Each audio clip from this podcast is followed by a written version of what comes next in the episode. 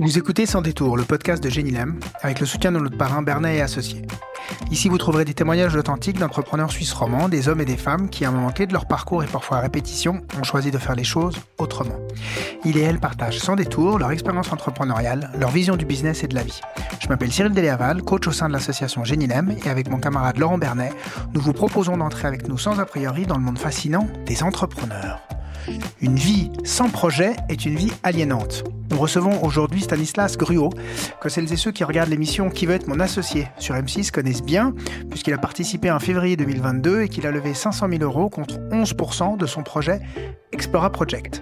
Explora Project, c'est une agence de voyage dont la mission est de transformer le secteur du tourisme vers la décarbonisation et de faire vivre des aventures fortes et excitantes à monsieur et madame tout le monde. Et pourtant, cette start-up tech n'était pas une suite logique, Stanislas. Au contraire, puisqu'après une école de commerce, il était parti dans le trading de matières premières, en gravissant les échelons à vitesse grand V, mais à la naissance de sa fille dans une caisse de sens, Stanislas a décidé de quitter le monde du trading et de démarrer un projet pour vivre et faire vivre des moments qui transforment nos vies par le dépassement de soi et l'aventure. On parle changement de vie, levée de fonds, impact, tech et dépassement de soi. Stanislas, bonjour. Bonjour. Euh, Est-ce que tu peux nous dire qui tu es? Vaste question. Bah, je m'appelle Stanislas Gruot, j'ai 36 ans, j'ai deux filles euh, et après avoir été euh, trader pendant euh, plus d'une dizaine d'années, j'ai changé de vie à la naissance de ma première fille dans un élan vital et une quête de sens que beaucoup, je pense, euh, euh, expérimentent dans leur vie et j'ai lancé Explora Project qui est une agence de voyage d'aventure bas carbone.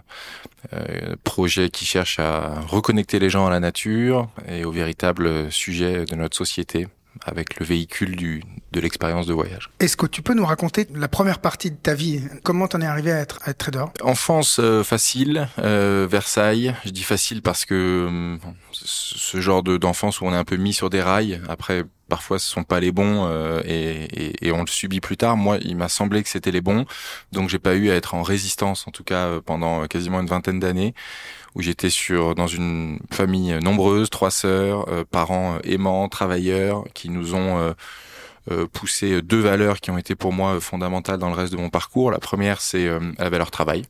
Euh, mon père vient d'un milieu très simple, ouvrier, ouvrier itinérant forain, etc. Donc vraiment en milieu simple. Et il nous a toujours dit tais-toi et travaille. C'est vraiment. Euh, J'ai entendu plusieurs conversations se terminer par littéralement cette phrase euh, quand on travaille on obtient tout. Bon bah ça a été euh, au centre en fait de, de tout mon parcours de, de, boulot. Il fallait respecter les notes euh, respecter les professeurs respecter euh, la chance qu'on avait d'étudier etc ça c'était un peu la lame de la lame de fond euh, pour avoir tous les chemins ouverts dans la vie, euh, sans m'aiguiller vers l'un ou l'autre, mais en tout cas me dire tant que tu travailles, tu pourras choisir. Euh, si tu travailles pas, la vie choisira pour toi. Euh, ça peut tomber bien comme ça peut tomber moins bien. et puis l'autre valeur, c'était le sport, que j'ai traîné avec moi dans mon sac à dos toutes ces années-là et qui ont, sont aussi à l'origine du projet Explora d'une certaine manière. Mon père était ancien footballeur pro euh, en parallèle de ses études d'ingénieur, etc.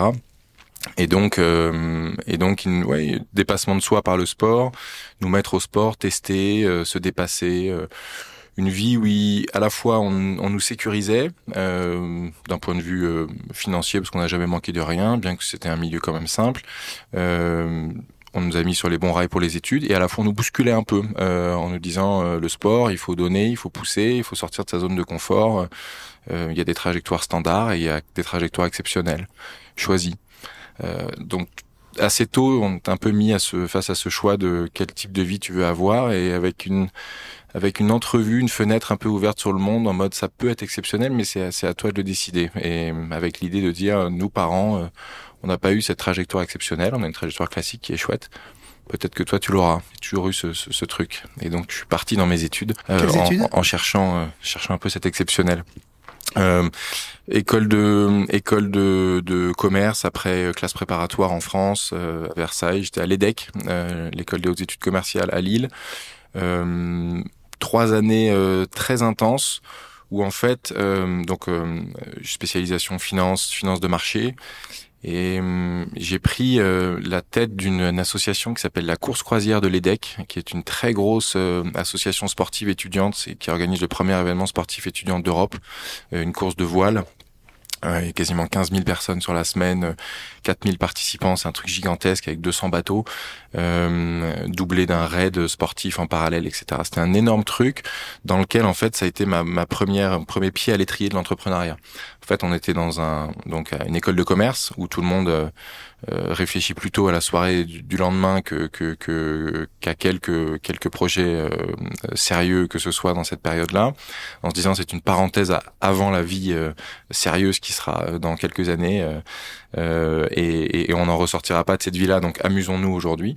Et nous on était un peu à contre-courant là-dedans dans cette association qui est qui a 3 millions d'euros de budget, 50 personnes qui gèrent l'organisation et je me suis retrouvé deux ans petite main dans cette association, puis euh, postulé pour être président. J'avais été élu, et ça, ça a été pour moi en fait ma première expérience de, de, patron de start-up, quoi, en fait, en gros. Qu'est-ce qui, qu'est-ce qui te motivait à devenir euh, le, patron de cette association? Toujours cette idée de, de, me dire que hum, il peut y avoir des, des, des que pour avoir de l'impact, il faut euh, essayer d'être dans des rôles euh, qui, qui peuvent impacter les gens, les écosystèmes, les univers, les groupes, les mentalités, les manières de faire.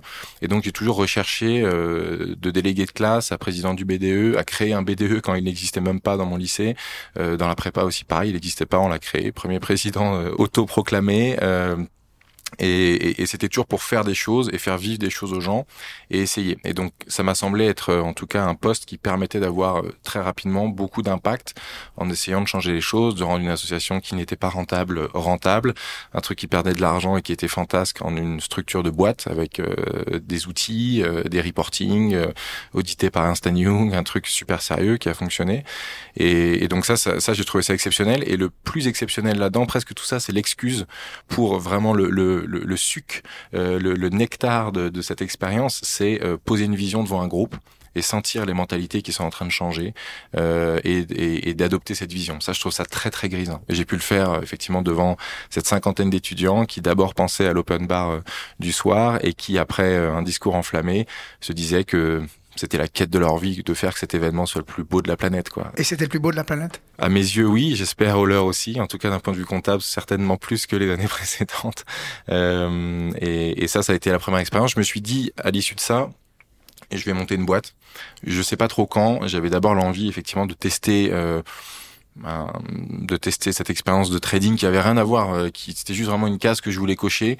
Euh, ça m'a toujours fasciné pour des peut-être mauvaise raison, euh, je me suis dit je vais aller voir euh, ce qu'il y a sur une salle de marché. T'avais quel âge quand t'as quand, quand, quand t'étais dans cette petite démarrage d'entrepreneuriat? Je pense 19 euh, ans. 19 ans, de 19 à j'ai fini les decks à 21 ans. Donc quand j'ai pris la responsabilité de l'association, j'avais 20 ans, de mes 20 ans à 21 ans. Et là, tu parles dans le trading? Et là, euh, ouais, tout de suite après, je fais pas d'année, comme, comme on dit en, en France, de césure. J'enchaîne en fait mon école de commerce en deux ans et demi, très très serré, en faisant la présidence de cette association en même temps que mon master of science en, finance de marché. Donc c'était vraiment une année euh, ultra intense. Et je finis donc à 21 ans. Euh, euh, je suis embauché à la BNP euh, pour être trader d'actions et à Paris. C'est quoi les raisons qui te poussent à vouloir être trader? Franchement, c'est de la curiosité mal placée. C'est-à-dire, je dis mal placée parce que hum, je sais comment ça s'est fini. et donc, quand on sait comment ça s'est fini, on se demande comment ça a commencé et pourquoi.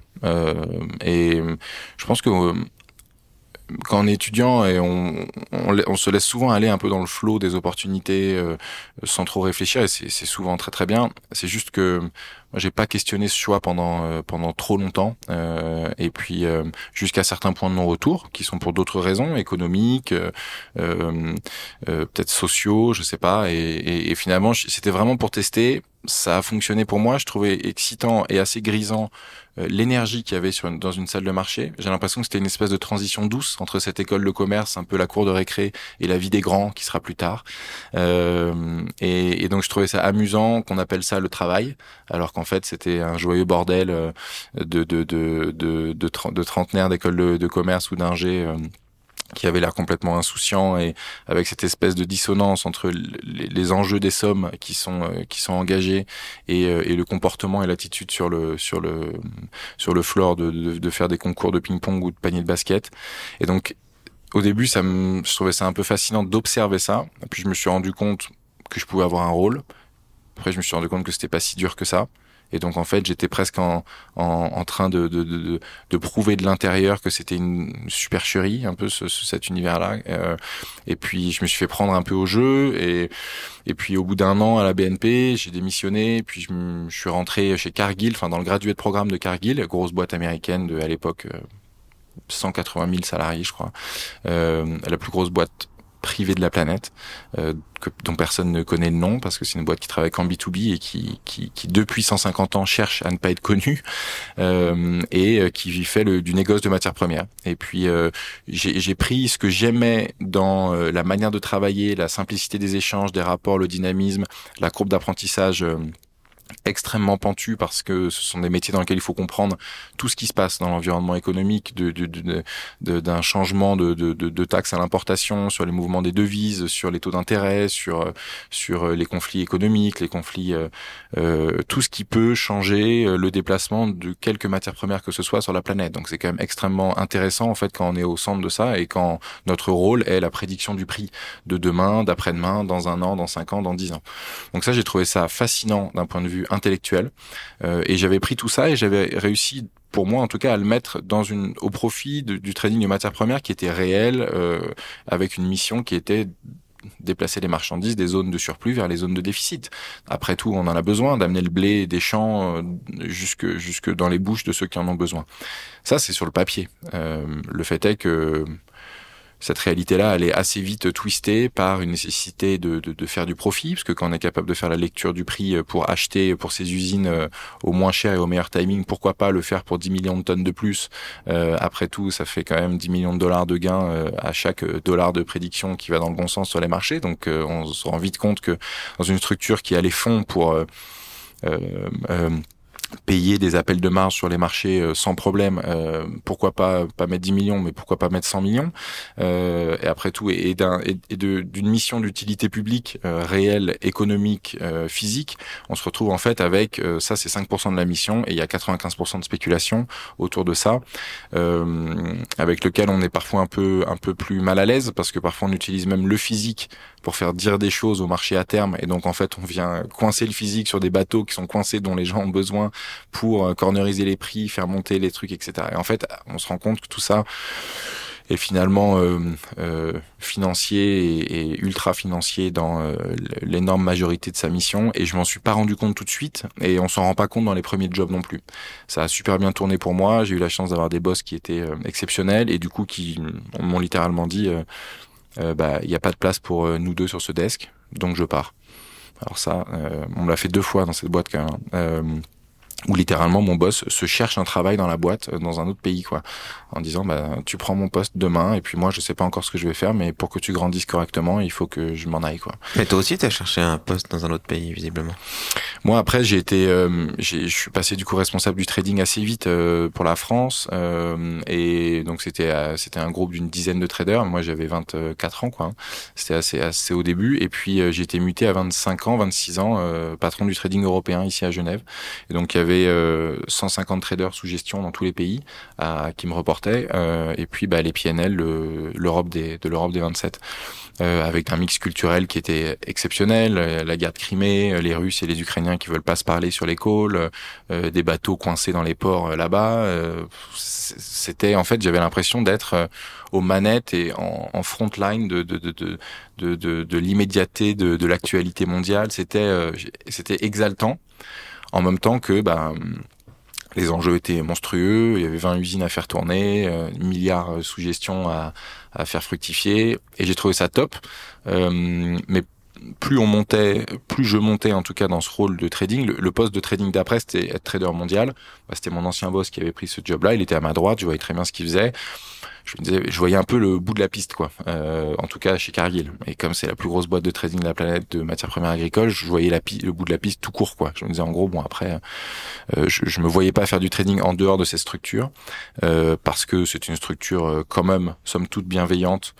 Euh, assez loin des excès euh, de ce secteur-là et de ce milieu-là, euh, assez puritain en fait dans l'absolu. Donc euh, c'était quand même assez assez assez protecteur pour les salariés. Et donc j'ai petit à petit, je me suis rendu compte que en voyant le bout de la piste, je me suis demandé pourquoi j'étais rentré dans sur la piste à la base. Euh, pourquoi Pour quelles raisons C'était pour des raisons sociales. Je trouvais ça excitant et cool à 20 ans d'être trader euh, post Kerviel, post euh, Lehman Brothers. Euh, c'est quand même une période là où je suis rentré, crise des subprimes.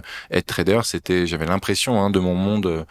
d'école de commerce que c'était le métier du centre de l'univers quoi c'était eux qui étaient en première ligne de, de tous les changements économiques et, euh, et puis finalement, pour des raisons aussi financières, et puis je me suis rendu compte que ça me nourrissait euh, pas assez, que le côté social était complètement évanescent et que tout le monde n'avait rien à foutre que je sois trader en fait. C'était même d'ailleurs peut-être naze en 2020 d'être encore trader et de croire que c'est la finance qui allait amener le sens.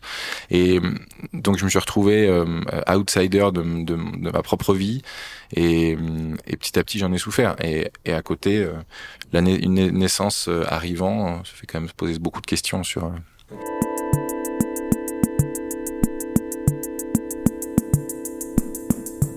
Donc tu diras que la naissance, c'était le déclic qui a fait que tu as voulu switcher. La naissance de ma première fille euh, m'a fait tout simplement me projeter dans cette discussion euh, de jeune papa qui est euh, et toi tu fais quoi dans la vie papa en fait? Tu, tu, tu, à quoi sert ton métier? Et quand on doit expliquer euh, le métier d'un trader euh, simplement bah en fait j'expliquais bah, j'envoie j'achète du, du, du, colza ou du blé ou du soja aux agriculteurs et puis je le mets dans des usines pour que les gens le mangent. Mais en fait, je savais que c'était pas vraiment ce qu'on faisait en fait. Euh, et c'est l'idée de, de, de, de, devoir euh, mentir pour expliquer euh, quelque chose qui est un peu indécent. bah ça m'a pas mis à l'aise.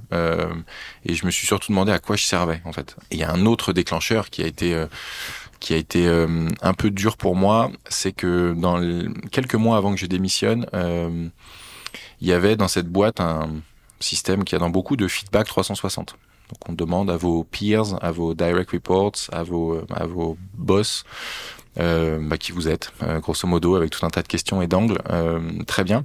Et j'ai reçu un feuillet de 60 pages euh, sur moi, quoi. Moi vu par les autres.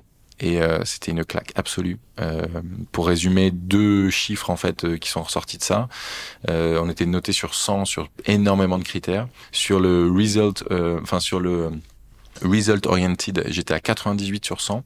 Donc bon bah ça, les patrons de trading, ils adorent. Un, un, un, gros trader. Et en people oriented, j'étais à 4. Et en fait, moi qui étais euh, alors co-manager, parce que bon, il y a des reports géographiques, des reports fonctionnels et tout, de 150 personnes qui me reportaient pour la partie juste euh, trading. Je me suis dit en fait, euh, je parle à 150 personnes et je suis quatre.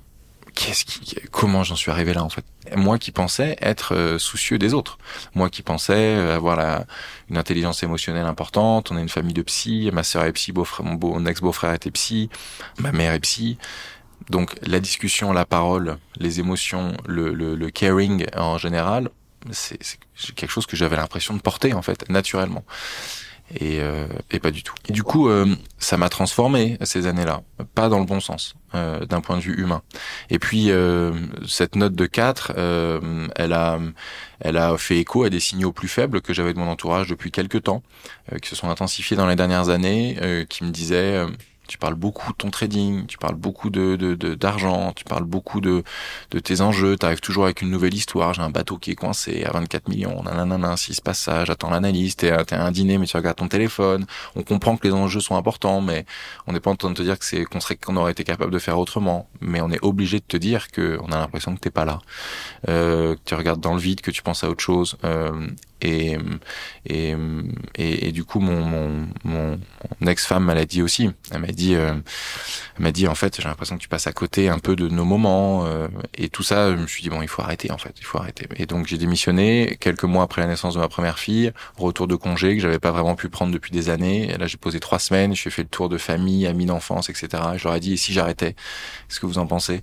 Ils m'ont dit, ah, ce serait exceptionnel. Quelle boîte de Pandore j'avais pas ouvert. Euh, en fait, j'avais juste créé un, une discussion euh, qui n'avaient jamais osé aborder. Comme j'étais dans une toute puissance un peu euh, guerrière du, du, du fonceur, du bulldozer, du résultat, du PNL, etc. Il n'y avait pas la place pour cet échange. Et, et, avec la réussite Avec une forme de réussite qui est financière et qui globalement euh, a été pour moi en fait un échec. Euh, parce que ça aurait été plus facile d'avoir un échec euh, financier qui me sorte de ça plus tôt. Donc tout ça, c'est pour ça, est assez relatif quand on regarde, quand rétrospectivement on regarde les, les années. Par contre, je pense que j'ai vraiment décroché euh, avant que ce soit un problème et avant de me sentir mal, avant d'être triste, avant d'avoir un impact lourd et irrémédiable. Donc euh, finalement, c'est arrivé assez tôt et ce projet Explora, je l'avais depuis plusieurs années en tête. Parce que si je refais rapidement l'histoire, quand je commence trader pendant mon gradué de programme euh, euh, à Paris, avant, juste après la BNP, euh, déjà je me rends compte que ça va être c'est une activité cérébrale un peu excessive et un peu particulière que ce métier de trader devant des écrans qui clignotent, qui ne s'arrêtent jamais, avec cette idée du continu et du live qui ne vous lâche jamais le cerveau en fait. Vous, vous, vous partez jamais du travail. Oui, et puis en plus, tu es sur un fuseau horaire qui s'arrête jamais, puisque tes bateaux, ils sont une fois en Asie, une fois en Amérique du Sud, j'en sais rien. Enfin... Ouais, ouais, exactement. Euh, euh, et, et, et, je trouve, et puis le, le, le forex euh, qui s'arrête jamais non plus, les couvertures de change, et parfois on avait des positions de change qui étaient presque plus risquées que les positions sur les produits agricoles, donc on finissait par devoir être un peu spécialiste, avoir une vue sur un peu tout. Et au final, euh, j'ai compensé cette, cette, euh, enfin en tout cas ma réaction et de mon mécanisme de défense a été de me mettre à courir. Et donc j'ai commencé à faire de la course à pied euh, à Paris, euh, en sort, sortir même déjà de la BNP vers 22 heures jusqu'à minuit. J'allais courir pendant deux heures dans Paris, pas de stimuli visuels, dans le noir, au calme, avec une musique euh, classique. Euh, en fait, j'avais besoin de ça pour que mon cerveau se remette euh, dans des stimuli qui étaient juste un peu plus normaux que ceux que j'avais pendant la journée. Et ce moment-là, il a été, c'était, c'était divin en fait. je, je sais même pas si j'aimais courir en fait. C'est pas le problème. C'est que c'était un moment de, c'était un moment où j'arrivais à me retrouver où j'arrivais à repenser à moi, à ce que je voulais faire. voilà, c'était un moment où je sortais la tête du bocal. Et donc j'ai voulu euh, que ces moments-là ils durent plus longtemps. Euh, et donc bah, j'ai couru euh, après minuit bah, jusqu'à une heure et puis jusqu'à deux heures et puis après jusqu'à trois heures. Et en fait j'ai commencé à courir parfois toute la nuit en fait. et je me suis, je suis arrivé malgré moi dans finalement des volumes d'entraînement qui étaient colossaux. Euh, et je finissais, euh, je rentrais de ma salle de marché après, euh, quand j'étais chez Cargill, la salle de marché était à Saint-Germain-en-Laye, j'habitais dans Paris 16e, je faisais 25 bandes tous les jours pour rentrer. le matin, je prenais le RER et le soir, je rentrais en courant avec mes baskets, mes AirPods, j'appelais des copains ou j'écoutais de la musique et je faisais 25 bandes tous les jours, je faisais 200, 220 bandes par semaine. Et ça, ça a duré près de deux ans. Et au bout de ces deux ans-là, bah, j'étais un peu un mutant de la course à pied quand même, l'air de rien, sans avoir mis beaucoup de dossards pendant cette période, euh, sans m'être trop confronté euh, aux autres. Mais en tout cas, euh, je me sentais bien, c'était l'équilibre dont j'avais besoin pour supporter le quotidien. Et plus je montais en trading, plus je montais en distance de course à pied pour compenser et, conserver cette balance et cet équilibre qui me faisait tenir dans cet environnement.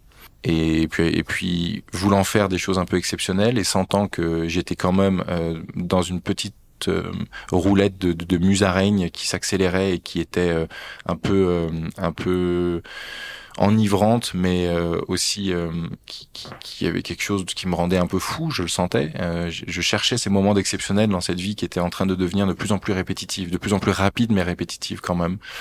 Et donc je me suis dit, je me suis levé un matin et je me suis dit, qu'est-ce que je peux faire de différent dans ma vie en fait pour inverser un peu le cours des choses, faire un pas de côté, faire une diagonale.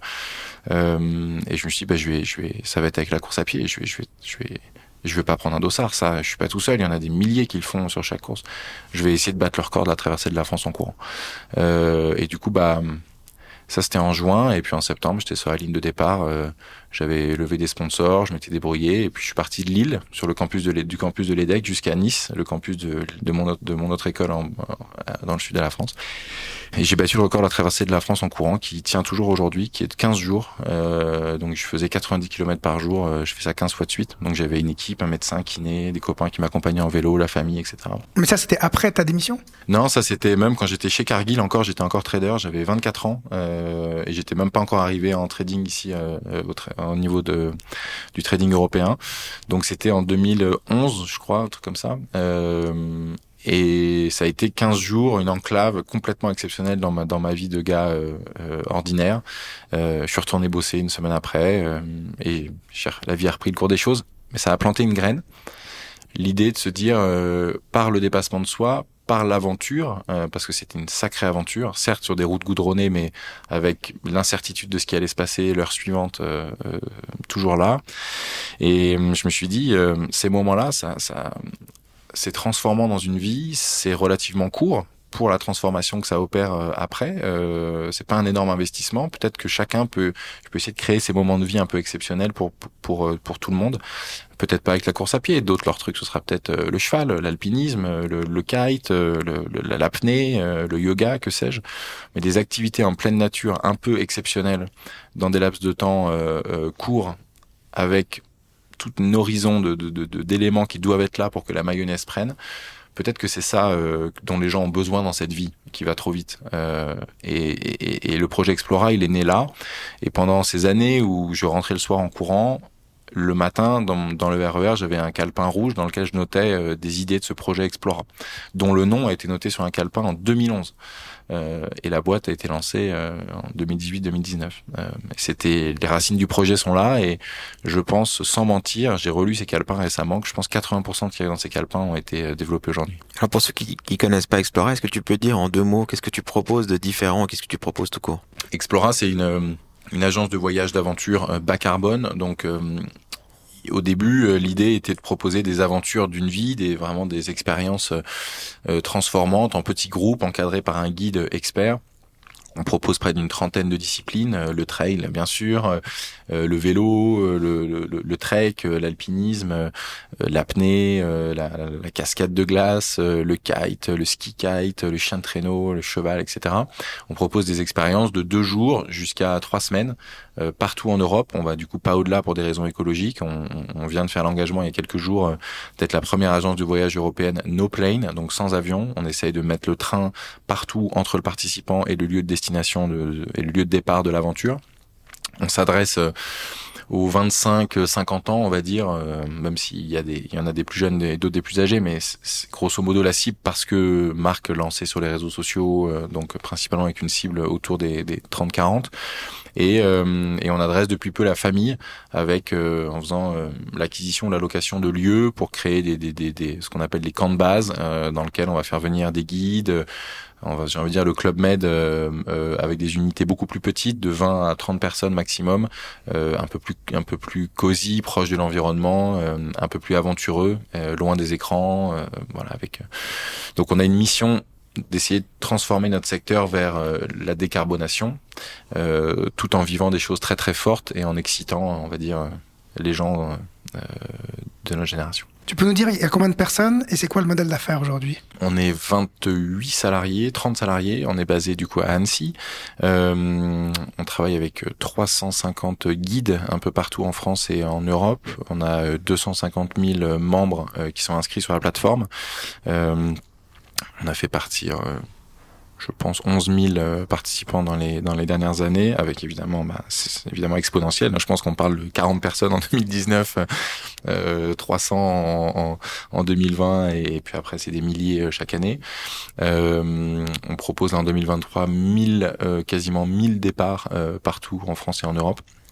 Notre modèle d'affaires, c'est euh, un modèle classique B2C euh, de d'agence de, voyage. On, on encaisse 100% euh, de ce que les clients nous, nous reversent, bien sûr, et, et on paye nos prestataires que sont les guides, les hébergements, le matériel, la nourriture, le transport. On ne vend les voyages de personne et on est vendu par personne d'autre. C'est important parce que pour moi, c'était clé pour garantir que l'aventure et l'expérience, elle soit unique et forte, telle que je l'avais vécue en 2011 sur les routes de France en courant. J'avais envie de, de, prendre tout le nectar de cette expérience-là et la mettre dans d'autres aventures qu'on crée dans d'autres univers avec d'autres formats, d'autres prix, etc. Donc on n'a pas d'intermédiaire. C'est peut-être le, le, le, le, premier élément dont je suis assez fier dans ce secteur-là, c'est qu'entre le guide local et le client final, il y a que nous. Euh, normalement, dans un secteur qui est ultra intermédiaire, hein, il y a, y a, y a un tour, une agence de voyage qui vend les voyages d'un tour opérateur qui les a commandés à un réceptif local dans le pays de destination qui lui opère en direct matériel, nourriture, transport, hébergement, etc. Donc en fait, il y a au moins deux intermédiaires, chacun se partage 15 points de marge, euh, et donc c'est pour ça que les voyages sont chers, c'est qu'il y a quand même 45% de points de marge à distribuer sur la sur la chaîne. Euh, nous, on a plutôt 30 à 33% de marge brute, euh, donc on n'a pas l'entièreté de ces 45% parce que bah on doit quand même opérer avec une équipe qui est plus grosse parce qu'il faut quand même faire le travail de ces intermédiaires qui ne servent pas à rien non plus, qui d'un côté vendent et de l'autre côté produisent. Euh, et, et, font l'opérationnel. Donc on est encore dans un modèle intermédiaire et euh, qui est intéressant parce que ça permet en fait ce modèle-là, euh, il permet deux choses. Déjà, il permet de pouvoir aller moins loin et d'avoir un modèle de rentabilité.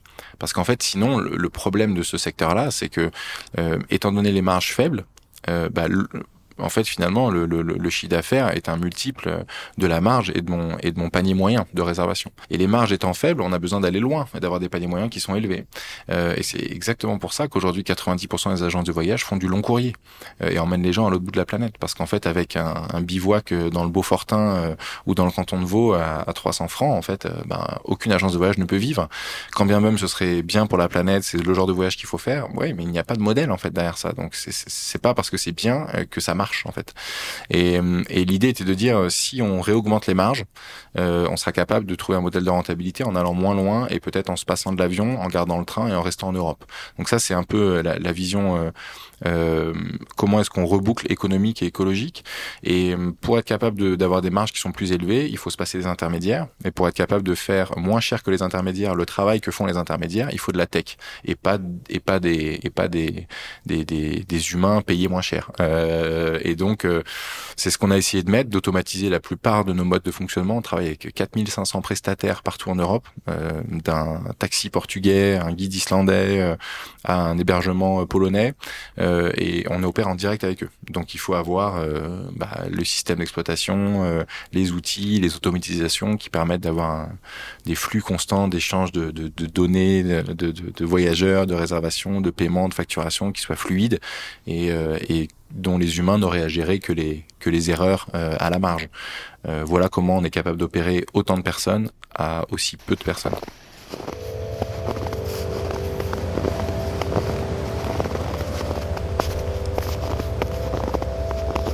La première expédition ou exploration que proposait Explora, c'était quoi? Il est quand même bon de dire que pendant un an, euh, ce projet a été un peu une soupape après ces années de trading. Et en fait, euh, au début, dans ma tête, c'était pas une start-up, c'était un projet passion euh, que mes années de trading et l'argent que j'avais de côté euh, me permettaient de vivre. Euh, donc, euh, je me suis dit, bah, je vais faire euh, ce projet-là et tout ça pour dire qu'on a été deux dans cette boîte. J'avais juste une salariée pendant un an avant d'être attrapé par l'envie d'en faire une boîte qui fonctionne. Et... Le 98, tes résultats. Exactement, euh, tout à fait. Et du coup, euh, donc en juin 2018, là, je venais de démissionner et euh, je me suis dit, il y a un voyage que je rêve de faire, c'est la traversée de l'Islande.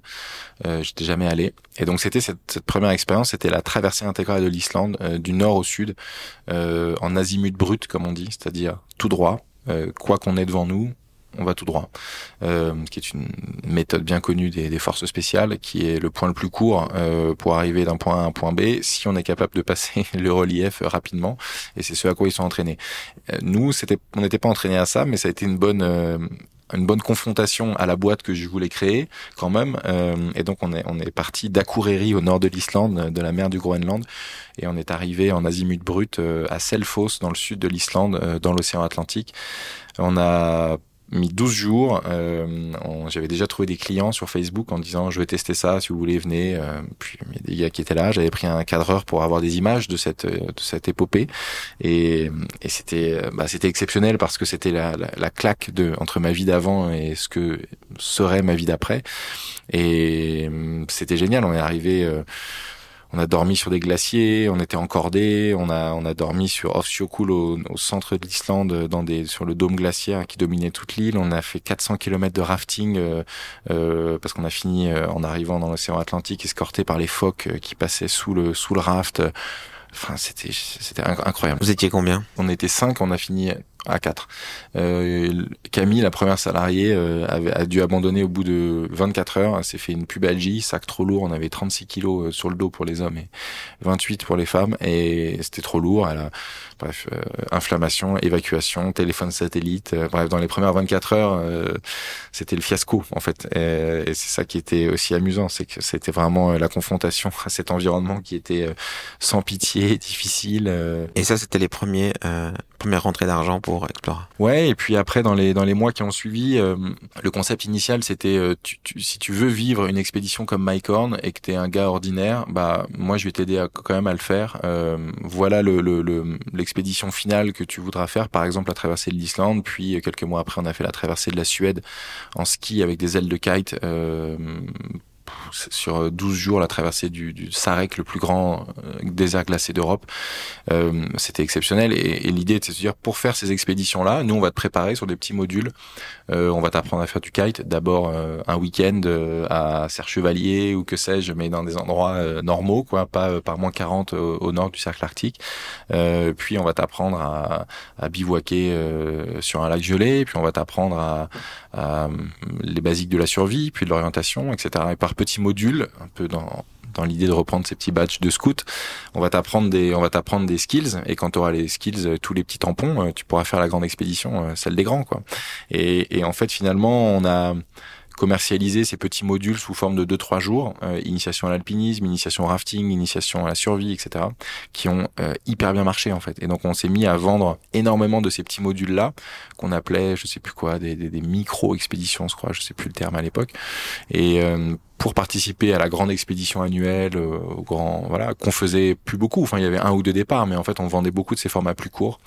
Et, euh, et en fait, euh, en début, ouais, en 2019-2020, on s'est mis à étoffer la gamme de ces, de ces, de ces voyages courts, puis à passer de 2-3 jours à, à 4-5, puis à 7-8.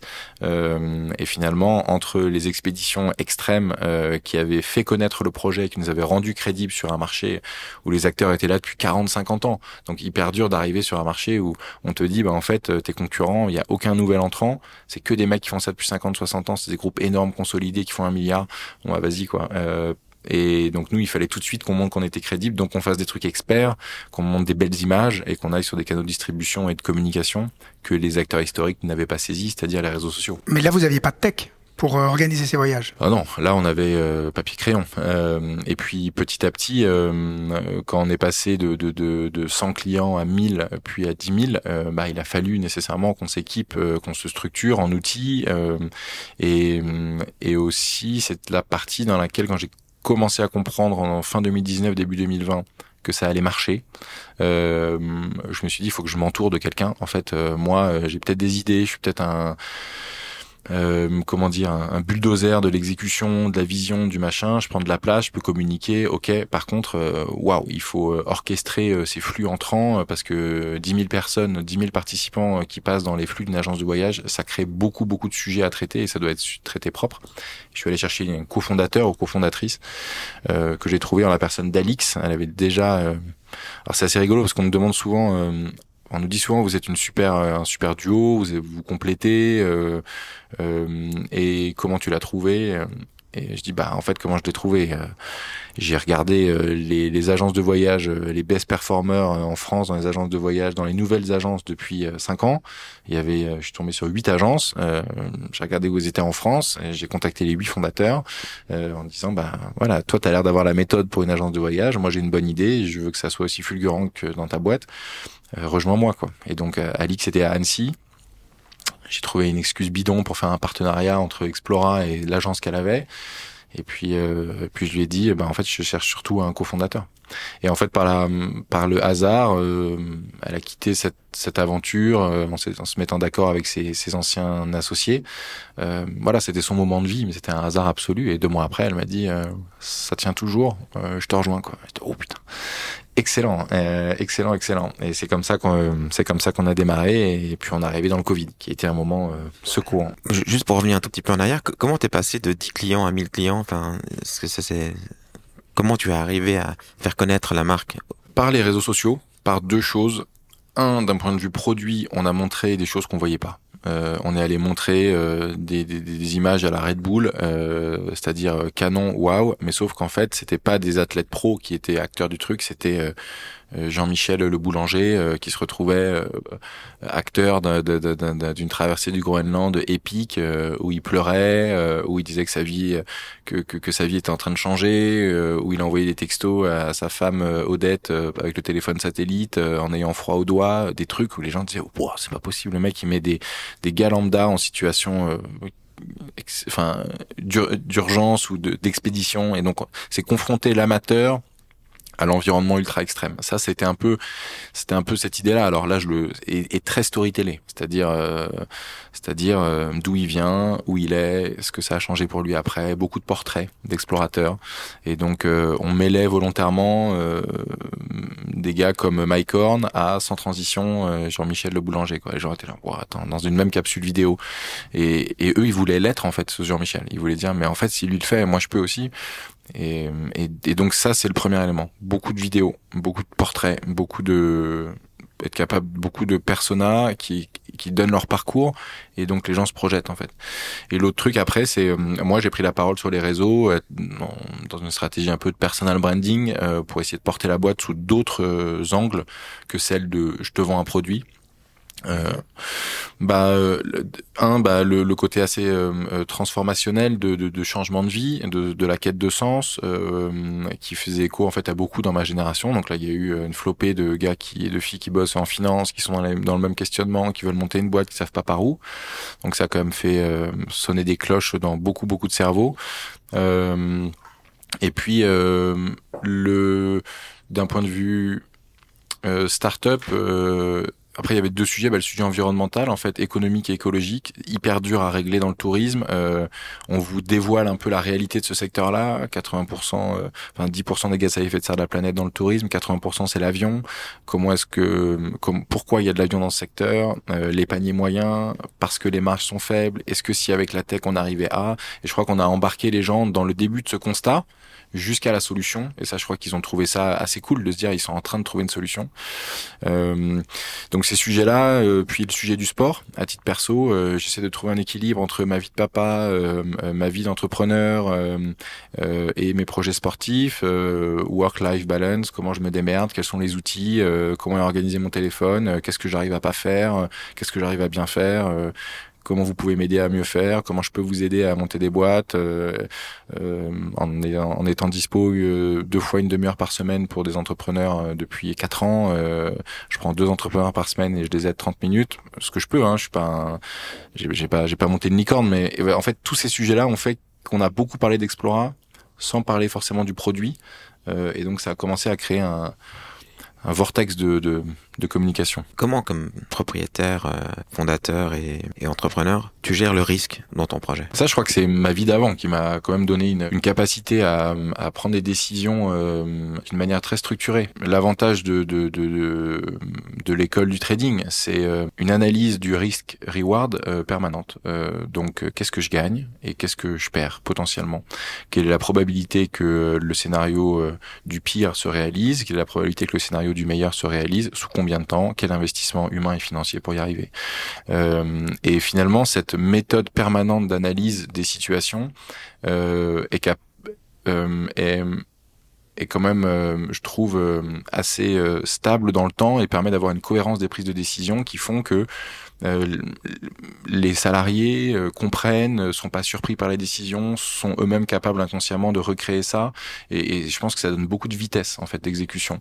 C'est-à-dire qu'effectivement, on me dit mais voilà, de, mais comment tu fais 1 à, 1000 euh, Comment tu fais là On nous dit de 1000 à 10 000.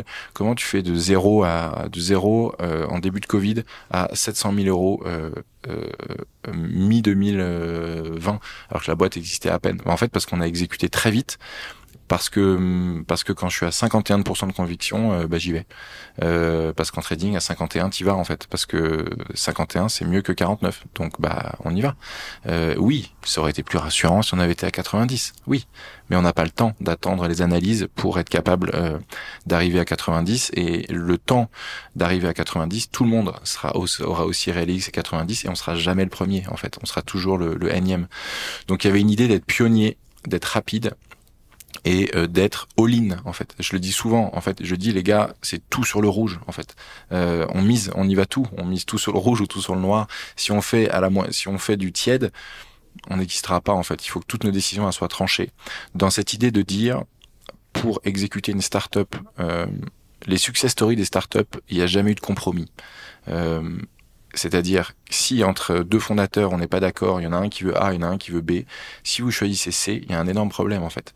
C'est à A de, de l'emporter ou à B. Et il faut que euh, il faut que les arguments soient mis en face, qu'ils soient chiffrés le plus possible, euh, et il faut choisir, il faut choisir la solution qui maximise le gain potentiel en fait, pas celle qui minimise le risque, parce que souvent euh, ça c'est le sujet du, du, du, du, compromis, et en fait euh, à faire moyen on fait très mal, euh, on n'est plus distinguant euh, par d'un point de vue client, la, notre différenciation commence à s'étioler, on devient moyen, on, on est dans la masse, et du coup tout coûte plus cher quand on est dans la masse. Ça coûte plus cher d'en sortir dans les coûts d'acquisition. Euh, ça coûte plus cher de recruter parce que les, salariés ne, connaissent pas la vision, ne sont pas capables d'identifier clairement la radicalité de la vision et des fondateurs. Et en fait, par effet de bord, les partenaires ont moins de raisons de vous choisir. Pourquoi je travaillerai avec vous? Et en fait, toute la structure devient plus chère à exécuter et, et, et tout prend plus de temps. Mais cette notion du all-in ou euh, de la prise de risque maximum, tu penses qu'elle est toujours valable pour une société qui existe depuis plus longtemps? Ou tu, tu penses qu'elle va peut-être se diluer un petit peu et qu'on sera plus à 51%, on va dire oui, mais peut-être à 75 ou à 80 Je pense que ça dépend de l'aventure entrepreneuriale que les fondateurs de cette société qui existe depuis plus longtemps veulent vivre. Euh, moi, je veux une aventure qui m'excite ce qui m'excite, c'est euh, la vitesse d'exécution. Et ce que je trouve grisant, c'est la capacité rapide à avoir un impact sur un environnement, sur des personnes, sur un groupe de personnes, sur des idées et sur une évolution positive du secteur. Euh, je pense que c'est évidemment valable pour n'importe quelle taille de structure. Euh, ce qui retient de faire de d'exécuter comme ça au bout d'un moment, c'est son c'est le fait que assez rarement des patrons de très grosses structures euh, ont toutes les décisions entre leurs mains en fait. Il faut juste être un peu réaliste. Euh, il y a des boards, a des actionnaires, il y a euh, des gens qui ont peur de perdre parce que cette stratégie-là, elle peut faire perdre gros. Autant qu'elle peut permettre d'aller très vite et plus vite que tout le monde, elle peut aussi faire perdre gros. Si on n'est pas prêt à perdre, ben on gagnera pas en fait. Ça, c'est le principe. Celui qui a peur de perdre, il prend pas un dossard. Cette idée-là, euh, pour moi, elle est, c'est philosophique et c'est juste.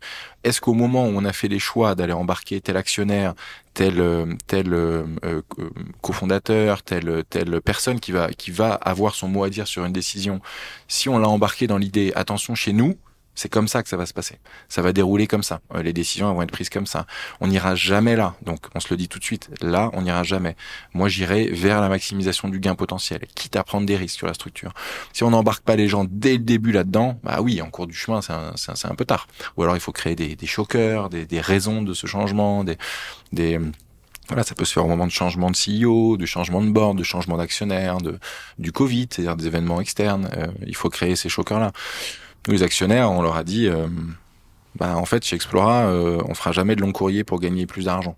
C'est, ça fait partie de l'ADN de la boîte.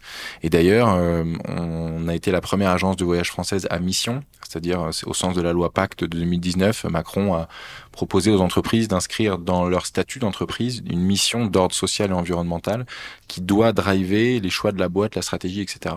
Euh, il faut rendre des, des, des, des, rapports publics de, de, de, de, complétude de cette mission chaque année ou non, et montrer, euh, on a une obligation de moyens plus que de résultats. Et, et donc nous, on a on a choisi de le faire en 2020, mettre une mission d'ordre environnemental. Donc le fonds d'investissement, quand, quand ils sont rentrés dans l'élevé de fonds euh, dans Explora, ils savaient qu'on ne, ils savaient que euh, qu'on ne dérogerait pas à ça et ils connaissaient aussi le processus de décision et la radicalité de nos choix et voilà. Donc je crois que de toute façon tout ce qui est dans la jeunesse des, des dans l'ADN euh, peut se déployer ad vitam aeternam jusqu'à la mort du sujet. Donc, euh, mais effectivement, si c'est euh, génétiquement modifié dans un deuxième temps, bah, c'est plus compliqué que la greffe prenne. Mais ça peut aussi. Tu nous parles de levée de fonds. Euh, tu peux nous expliquer euh, le financement et peut-être les, les, étapes euh, de financement? Il y a eu d'abord la page blanche où j'ai expliqué aux gens autour de moi, bah, voilà, nouvelle vie, je veux créer ça. Moi, je pense que ça va marcher. Donc les gens, c'est tes amis, tes proches ouais, Amis, proches, anciens boss en trading, mes potes, etc. T'es allé les voir pour leur demander de l'argent? Bah, Je leur ai dit, moi, je fais ce projet. J'ai pas besoin de votre argent. Je peux le faire avec le mien parce que j'en avais dans cette vie de trading. Si vous voulez investir, je vous c'est une possibilité quoi. Euh, et je crois qu'on a que j'ai levé peut-être 200 000 euros, je crois, euh, été 2018. Je venais de démissionner. On venait de rentrer d'Islande.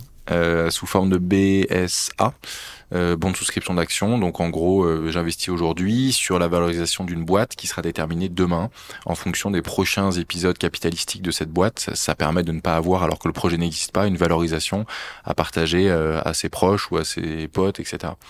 et donc c'était prochain tour de table, c'était la valorisation du prochain tour de table moins 20-30% parce que vous êtes rentré plus tôt, etc. Avec des conditions de s'il n'y a pas de tour de table, alors c'est ça, tour de table dans les 12 mois, enfin bref, c'est des contrats, c'est pas mal en fait, ça permet de dire, euh, ça permet d'accompagner dès le début sans être pris dans, dans des économiques alors que la boîte n'existe pas, donc elle a concrètement euh, zéro économique. Puis est arrivé un moment un peu fondateur, qui est que on a levé euh, 1,7 million pendant le premier confinement. Donc là, effectivement, on peut se poser la question de comment, parce que euh, parce que le, secteur du tourisme était sinistré. On nous disait au journal de 20 heures que c'était une catastrophe partout, et euh, on s'est retrouvé en une des Échos et du Figaro avec Explorer Project, le voyage de demain lève un million et demi d'euros auprès de Xavier Niel euh, et d'investisseurs de renom. Donc là, tout le monde a dit mais qu'est-ce que, comment ils font ça les mecs? C'est quoi leur truc? Et c'est à ce moment-là, d'ailleurs, on, on, parliez de comment est-ce que le projet avait été euh, si connu. Euh, bah en fait, je crois que cette, cette, euh, ce, décalage, ce clair-obscur entre euh, euh, le, le, entre entre le l'actualité du Covid et le fait qu'on lève pendant cette période, bah, on nous a tendu beaucoup de micros en fait. On nous a dit mais mais comment et pourquoi et c'est quoi votre produit et pourquoi vous êtes le voyage de demain? Euh, et donc ça ça a créé beaucoup de publicité autour du projet Explora qui par effet boule de neige, nous a emmené ensuite après sur M6. Tu lèves 1,7 million. La boîte, elle, a combien de, elle, a quoi comme chiffre d'affaires à ce moment-là? Au moment où il a eu les poignées de main, euh, je sais pas, 200 euh, 000 quoi, rien. Et pourquoi tu lèves autant? Pour refaire toute l'histoire euh, très rapidement, en, en, au printemps 2019, en fait, on, je participe à un concours de start-up du, du voyage euh, qui s'appelait The Travel Pitch Contest, qui était organisé par Air France pour trouver euh, les nouveaux modes de voyage de demain. Euh, et donc moi je pitch que le voyage de demain c'est sans avion. Euh, ça leur a fait tout drôle au concours que euh, ils avaient organisé. et l'idée c'était si on c'était un concours de pitch à l'américaine en stand-up machin avec des jurys et plein de sélections et, le jury final euh, le soir après X tours euh, c'était de pitcher devant les patrons des fonds d'investissement parisiens euh, de deux trois gros fonds et Anne Rigaïd la CEO d'Air France. Et bah je sais pas on est plein on doit être peut-être 300 startups et je remporte ce concours quoi. Et donc ça ça nous met tout de suite bah oui pareil les premiers coupures de presse le premier nom le, la première fois le projet est dans la presse et, euh, et on pitch le voyage sans avion en fait. Et, et donc on rentre dans le startup studio d'Air France qui nous dit euh, si on, on, on, vous aide, on vous donne des moyens, euh, 100 000 euros, plus des forces vives qui vont travailler sur le projet pendant six mois, euh, plus potentiellement la possibilité que Air France rentre au capital euh, en seed fin 2019. Donc la possibilité, c'est-à-dire qu'ils donnent tout, tout ça pour pro bono. Ouais. Et après, eux, ils décideront s'ils rentrent ou pas. C'est ouais, pour avoir le first refusal, euh, le first look sur une levée de fonds éventuelle. Il nous faut une proposition euh, en novembre, octobre, octobre 2019, en disant qu'ils voulaient rentrer au capital pour 600 000 euros, euh, donc en seed. Euh, et on se pose la question de est-ce qu'il faut avoir Air France au capital pour une boîte qui veut être no plane? Ça paraît antinomique, mais peut-être que euh, il y a peut-être quelque chose à, à transformer de dans ce secteur-là. Finalement faillite de Thomas Cook en septembre 2019, beaucoup de boîtes dans le, secteur tombent. Air France, euh, très très bousculé par la période. Euh, changement de... Ils débranchent en fait le startup studio. Ils disent au revoir, plus rien. Donc en fait du jour au lendemain tout s'arrête. Euh, ils nous avaient fait un très beau site internet, on avait plein de trucs qu'on avait eu pro bono, mais ils rentrent pas au capital. Mais en fait, euh, on, s'était quand même orchestré pour lever 5 600 000 euros en fait avec eux. On avait commencé déjà un peu à recruter euh, et on se dit bah ouais ouais il faut le.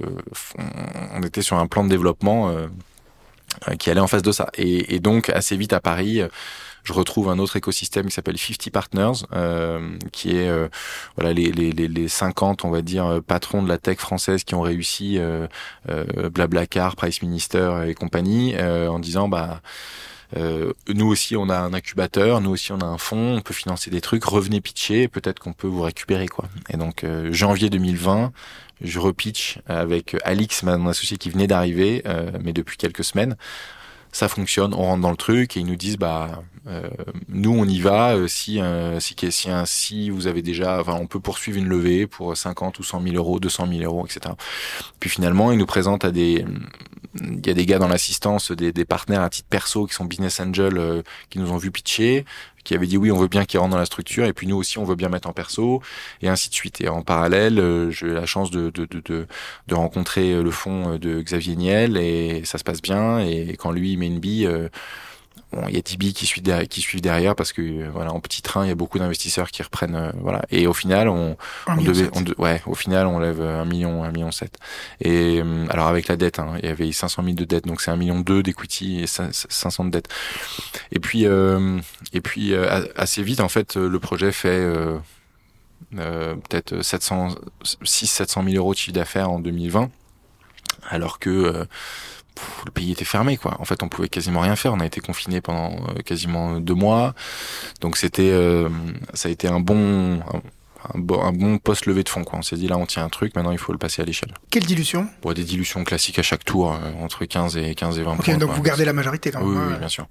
Et il n'y a pas eu de surprise même sur la suite des tours. Ça s'est, ça s'est bien passé. Et après, qui veut être mon associé sur M6 Ouais. Après, à ce moment-là, je démarre plus grosse stratégie de personal branding pendant le Covid parce qu'en fait pendant le Covid on s'est dit mais en fait plus personne ne peut voyager.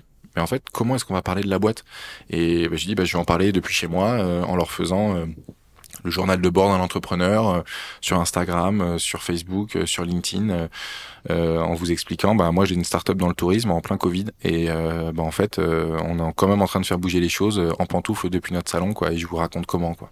bon c'était rigolo et ça a vachement bien marché au début et donc du coup sur les réseaux moi j'ai commencé à monter aussi en parallèle d'Explora en, adressant des choses différentes et puis je me suis beaucoup exprimé sur LinkedIn et arrive février 2021 où euh, il y a un post sur LinkedIn responsable de casting de qui veut être mon associé. Je connaissais l'émission, mais n'avais pas particulièrement euh, postulé. Enfin, j'avais raté le train pour postuler qui devait être en novembre de l'année précédente.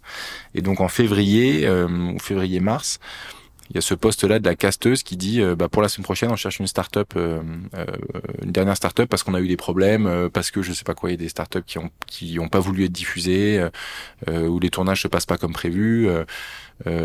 et, et donc mettez en commentaire la start-up que vous voulez voir quoi ou si vous avez des idées. Moi j'écris vraiment je vois ça par hasard, j'écris Explora Project bien sûr et mon post et mon commentaire est liké plus de fois que son post et donc il remonte euh, tout en haut, elle me, donc elle voit et puis elle me contacte immédiatement euh, en messagerie. Et puis elle me dit ah bah super que tu sois manifesté, euh, je voulais t'appeler d'ailleurs. Je dis oh, quoi? Comment ça? Elle connaît Explora, c'est quoi ce bazar? Et puis puis cinq jours après on est en tournage en fait. Tout allait hyper vite. Il a fallu qu'on dise bah, combien on demande, quelle négociation, quel valo à l'écran parce qu'en fait c'est une vraie négo, une vraie valo. Et cette expérience elle t'a apporté quoi? Ou elle apportait quoi à Explora? En fait, cette expérience, elle était assez forte parce que déjà, elle nous a permis de parler euh, d'un coup à 2,3 millions de personnes de notre concept. Et ça, quand même, euh, c'est quand même assez grisant quand tu portes un projet, une vision et que tu le dis d'abord à, à, ta copine, puis à 10 potes, puis à 20, euh, puis dans la presse, mais tu vois pas vraiment, tu te rends pas vraiment compte de l'impact que ça a. Puis et là, d'un coup, bam, énorme.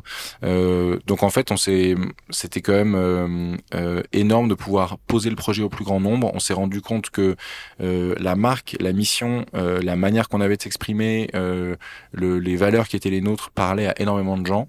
Ça, c'est le côté positif. Il y a une énorme traction, excitation pour le projet sur les réseaux sociaux euh, qui explose, qui passe de 20 000 à 70 000 followers en quelques secondes. Enfin, c'est complètement fou, quoi. et on s'est aussi rendu compte qu'on avait un produit de niche dans son produit de l'époque, parce qu'en fait, en réservation concrète, ben, il y en avait pas tant que ça en fait. Euh, peut-être, euh, alors ça fera rêver des gens, mais peut-être 40, 50 000 euros euh, sur la soirée, c'est beaucoup d'argent, on est d'accord. Enfin bon, c'est pas c'est pas ça qui fait des millions non plus quoi. Mais un pic de trafic et pas de conversion quoi. Enfin... Énorme pic de trafic, je crois qu'on avait eu 300 000 sessions simultanées sur le site, qui a d'ailleurs un peu craché, euh, 20 000 ou 25 000 comptes créés, dans la soirée, donc c'est quand même beaucoup, euh, et euh, peut-être 50 000 ou 60 000 euros de réservation quasi immédiate.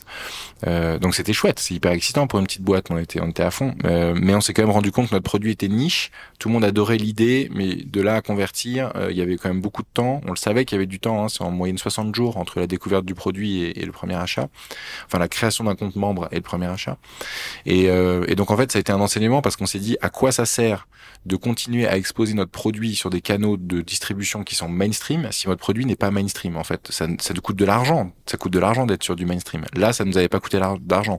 On avait fait un apprentissage gratuit. Mais à quoi ça sert de dépenser 40 000 euros pour des spots sur TF1 alors qu'en fait il n'y a que 0,5% des, des, des, téléspectateurs qui pourraient acheter mon produit? Donc en fait on s'est dit deux choses. Soit on est sur des canaux de communication plus niches soit notre produit il arrête d'être niche et il est plus mainstream.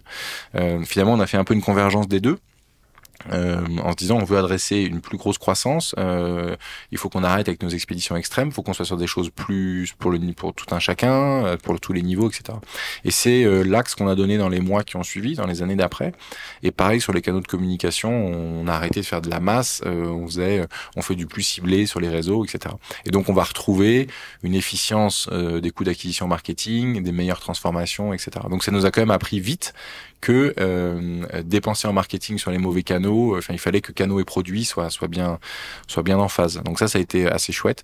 Et puis quand même, ça a créé une notoriété pour le pour la marque qui ont fait que dès que le Figaro, les Échos euh, euh, euh, le Monde voulait faire un sujet tourisme, bah il m'appelait quoi. En fait, il disait bah ouais, il y a le gars qui était le gars tourisme là, il est passé sur euh, M6 et puis puis après ça a été pendant des années ah mais on se connaît non? Euh, Je vous ai vu, vous êtes pas un ami de Isabelle, ma sœur? J'ai non non, peut-être M6. Ah ouais, je vous ai vu sur M6. Et en fait, alors rien à voir avec Isabelle, sa sœur, mais tout le monde. Euh, donc un truc qui ont fait que euh, on avait mis la marque et le visuel une première fois dans leur tête et que la deuxième fois, bah ça fait écho. donc ça fait une amélioration des coûts d'acquisition marketing en fait quand même en longue traîne qui est qui est intéressante. et puis ça nous a mis sur beaucoup de plateaux, beaucoup de, de, de podcasts, beaucoup de, de, de, médias en général qui sont quand même des, des, des euh, moyens de communiquer euh, bah, gratuits, quoi, euh, grosso modo. En termes de notoriété, ça doit être incroyable quand même. C'est incroyable en notoriété, mais on n'avait pas le produit euh, qui allait en face de cette acquisition, enfin de ce, de ce canot de masse. Euh, donc c'est chouette, ça nous a fait, je pense, switcher sur nos produits plus rapidement que, que, que, que d'autres. Et ton rapport alors avec le sport et l'entrepreneuriat Je trouve effectivement que le sport euh, a beaucoup de vertus positives sur l'entrepreneuriat. Déjà, en tant que, que patron, ça te permet, euh, je trouve que c'est une source d'inspiration pour les salariés aussi, parce que qu'on le veuille ou non, y a, dans des vies assez transparentes, et la mienne, elle l'est, parce que je la, je, je, la partage beaucoup sur les réseaux sociaux, en essayant de, effectivement de quand même préserver un niveau d'intimité. Mais je, je, trouve qu'il y a une grande capillarité entre les, les, les, différents, les différents moments de sa vie, le, le sport, les différents objectifs qu'on se fixe. Et quand on réussit des choses dans le sport, je pense que d'une certaine manière, les collaborateurs et les gens autour se disent bon, s'il réussit là-dedans, c'est qu'il a, il a la méthode, il a, euh, il a l'envie, il a la discipline pour tenir un entraînement. Et c'est pas une question de motivation. Je pense effectivement c'est une question de, de, de, de, discipline et de capacité à se tenir tous les jours. Les, les marathons, ils se jouent, euh, ils se jouent avant la ligne de départ. Hein. Ils se jouent dans, dans, dans tous ces matins où on se lève et d'autres ne se lèvent pas. Euh, et donc, je crois que finalement, euh, en tout cas, je me suis rendu compte que ça avait un gros impact positif sur les gens autour de moi, euh, d'être dans une émulation sportive positive vers des résultats, etc. Avec un niveau de performance qui, pour le coup, a droit d'être relatif. Hein, ce sont mes objectifs, etc. Effectivement, par contre, quand ils commencent à être, quand ce sont des résultats qui, en plus, dans l'absolu, sont costauds, ça ajoute euh, au storytelling.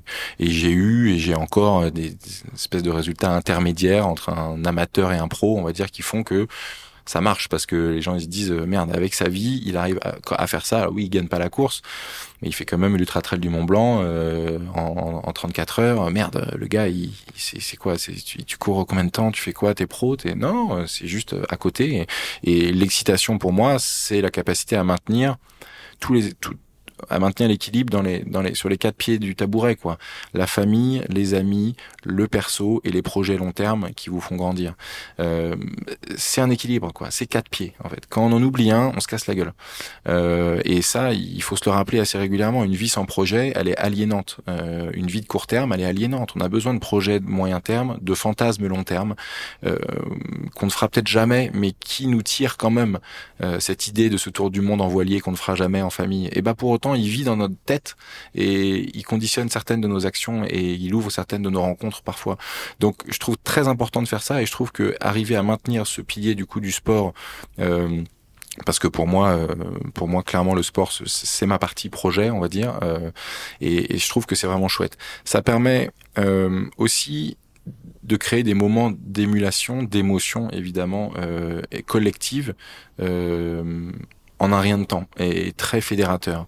Donc j'essaye euh, au, travers de mes aventures de, de vivre avec euh, les gens qui font mon ravitaillement, d'être moi-même euh, faire le ravitaillement d'autres personnes, de créer des équipes en fait. Même si je pratique beaucoup la course à pied, le trail, l'ultra, j'essaie de le faire avec des, des, des crews, des, des groupes, euh, des, des, cercles, des potes, des noms de team, que ce soit Faritas, Loukoum, machin. Le fait est que j'ai quand même 25 potes avec qui on court des marathons euh, tout le temps, chaque année, dans des villes différentes d'Europe, euh, 15 potes avec qui je cours le half marathon des sables depuis des années et on repart en Égypte dans quelques semaines, euh, la team Explora avec qui on fait les entraînements du midi, etc. Donc j'essaye de recréer euh, des cercles comme ça autour de la pratique du sport pour se porter les uns les autres. Moi, je trouve que c'est aussi euh, le sport, en tout cas, je, le vis comme euh, et la course à pied me plaît dans ces moments d'introspection parce que j'en ai besoin. Euh, et, et, et, je vais trouver quand même euh, dans ces dans ces états limites. Euh, je dis pas que c'est le seul apprentissage euh, pour être capable de de, de de, de, de, tirer ces enseignements, mais moi, en tout cas, j'ai trouvé dans le sport d'ultra, dans les ultra distances, euh, ces moments où viennent émerger des choses euh, assez puissantes qui sont parfois euh, le début d'une réflexion pour un produit que je vais lancer avec Explora, pour la manière de raconter les choses, pour la manière d'être capable d'atteindre euh, ce qui parle aux gens dans la manière qu'on va avoir de communiquer de, de, avec Explora, et parfois dans euh, des choses assez simples et puissantes que j'ai vécues et que j'ai envie de raconter à mes enfants euh, pour commencer à faire graine, naître cette petite graine de, de l'extraordinaire quoi. Et ça tu les notes toujours sur des petits calepins? Ouais, enfin je le note aujourd'hui dans mes dans mon iPhone, euh, dans, dans, dans des notes euh, que j'ai sur chaque course. Je fais beaucoup de notes vocales quand je cours. Euh, je, je, raconte, je, je, je, je me laisse, j'ouvre les vannes. Moi, j'ai passé 15 ans de ma vie déconnecté de mes émotions. ou pour être performant, il fallait en être loin. D'ailleurs, il fallait être je, je, reste persuadé, c'est vraiment assez agressif ce que je dis, mais je pense que pour être un bon trader, trader il faut pas être people driven en fait. Euh, donc je pense que j'avais optimisé ma capacité à être un bon trader. Euh, je m'étais conditionné pour, mais ça m'avait fait, ça me faisait souffrir euh, parce que je suis pas cette personne-là en fait. Et à un moment, il a fallu que je, il a fallu que je, je, recompose avec ça et que je réconcilie. Euh, et donc finalement, Aujourd'hui, je, je, laisse, je laisse euh, ces émotions aller. Ça me fait du bien. Euh, je suis content quand je pleure. Je, je, j'ai l'impression de me reconnecter euh, euh à, à, à, qui je suis au moment que je vis. Euh, avant, j'étais dans une posture, voilà, plus, plus, plus fière, plus machiste, plus rétrograde, je sais pas, de l'image que je devais avoir, qui était complètement, qui était, je pense, pas en phase avec qui j'étais vraiment. Et aujourd'hui, ouais, je fais des notes vocales où je raconte, où je, où je divague, où je pleure, où je, où, et je réécoute ces sons et je me dis, dans cet état-là, quoi. T'es ce mec-là, tu vivais ça. Ça, ça me, ça, ça me donne une espèce de, de, de, de rage de continuer à aller chercher euh, les vraies émotions, les vraies choses. Euh, je trouve que les moments dans notre vie où on est capable de se reconnecter à, à qui on est vraiment, ou en tout cas à notre instinct grégaire, primaire, euh, et attention en fait, parce que dans ces moments-là, euh, nos pensées, elles se portent vers euh, les gens qu'on aime vraiment en fait. Euh, ce qui est le plus important dans notre vie. En fait, quand on est en mode survie, euh, l'essentiel de votre vie est évident devant vos yeux. Il est évident. Euh, donc, on peut se poser la question quand on est dans la ligne 13 euh, de savoir dans cette dans ce quotidien du métro boulot dodo qui s'enchaîne, en fait, qui je suis, où je vais aller, etc. Moi, je pense qu'après 35 heures de course sur une ligne d'arrivée du TMB en pleine nuit, quand on pleure, qui on est vraiment, ça devient plus évident, je crois. Donc c'est ce que j'essaye de chercher dans ces aventures-là, sous diverses formes. Ça n'a pas l'intensité que je raconte systématiquement. Parfois, ça vous prend un peu au dépourvu dans des moments imprévus. Euh, en tout cas, il se passe toujours des choses et je reviens toujours euh, un peu différent. Euh, et la différence que j'ai avec les premières années où je faisais ça quand j'avais 20 ans, aujourd'hui, c'est que j'essaye d'y mettre vraiment du groupe et des gens autour de moi et d'essayer de décentrer un maximum ces moments-là de, de ma propre pomme ou en tout cas d'être là aussi pour pour les autres. Donc ouais, le sport, il me il me procure des choses euh, moi qui vont bien au-delà du physique, de la bonne santé, des, résultats, des machins. J'ai eu trois à quatre moments, trois moments pour moi, euh, enfin quatre moments avec ce dernier UTMB il y a un mois, il y a deux, un mois et demi.